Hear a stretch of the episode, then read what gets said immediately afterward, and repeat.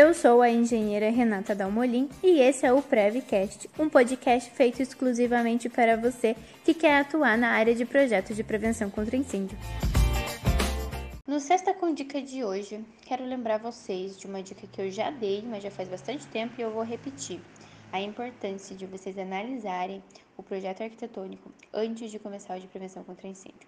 Antes do projeto arquitetônico ser aprovado pelo cliente, ser mandado para a prefeitura, é muito importante que seja feita a análise preventiva dele, que vocês analisem as saídas, os locais onde vai ter os hidrantes, os extintores, iluminação de emergência para mandar para o projeto elétrico, barrilete, gente, principalmente escada, saída de emergência e distância máxima de caminhamento. Isso impacta grandemente na edificação, então vocês precisam sempre cuidar muito com isso, tá? Por que, que eu falo isso?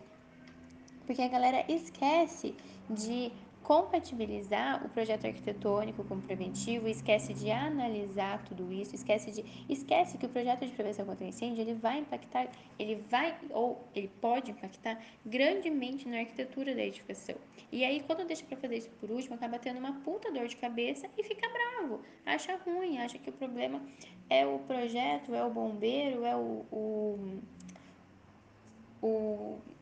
profissional que fez o projeto. E, gente, não é. É um projeto que tem que ser feito desde o começo, junto com o projeto arquitetônico, junto com todos os outros projetos, para que a gente consiga de fato alinhar todas as informações, tá bom? Então, lembrem sempre de analisar o projeto arquitetônico, de analisar as vias de saídas da edificação, as saídas de emergências, as escadas, é, rota de fuga, população, o sentido de abertura de porta, tudo isso a gente precisa analisar logo no começo.